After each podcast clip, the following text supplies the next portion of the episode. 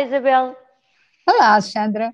Olha, hoje falamos de um tema que, à partida, é meio tétrico, mas nós vamos falar de um lado, olha, não tétrico dele. Vamos falar das heranças.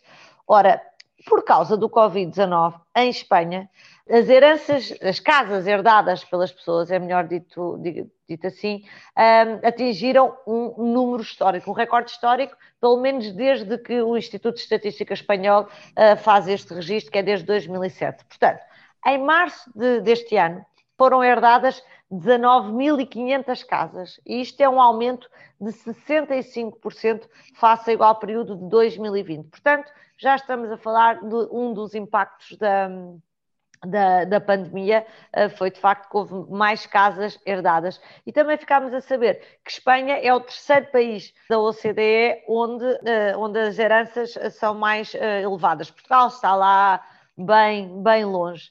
Um, e olhando para isto, isto logo a fazer contas à vida, um, a OCDE veio logo dizer que os países podiam muito bem começar a fazer as heranças pagarem uh, mais, mais impostos.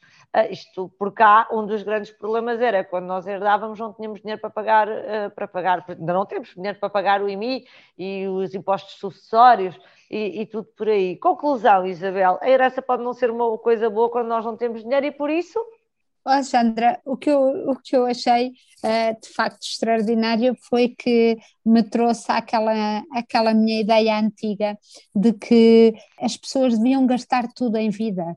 Deviam claro. gastar tudo em vida e não deixar nada aos filhos, nem aos netos. Esta ideia uh, que é muito latina e deve ser por isso que Espanha e, e, também em Portugal as heranças eh, são maiores, é porque as pessoas estão ali a poupar a vida toda, a poupar, porque uh, somos países pobres onde as pessoas não tinham muito dinheiro e viveram, e portanto têm esta aflição de precisarem e não terem quando, quando envelhecerem, e depois deixam uma pipa de massa aos herdeiros eh, em vez de terem gozado em vida. E eu acho isto mal. Acho que, que, de facto, e isto é para todos os ouvintes da Antena 1, porque isto é serviço público, gozem a vida, gozem o Até presente, porque... gozem até porque, Isabel, agora que vamos ter que pagar a, a, a pandemia, a, a, verdade é que se estiverem a deixar para os filhos, não, podem só deixar herança, mas também estão a deixar, já está mesmo a ver, uh, impostos para pagar à séria, não é?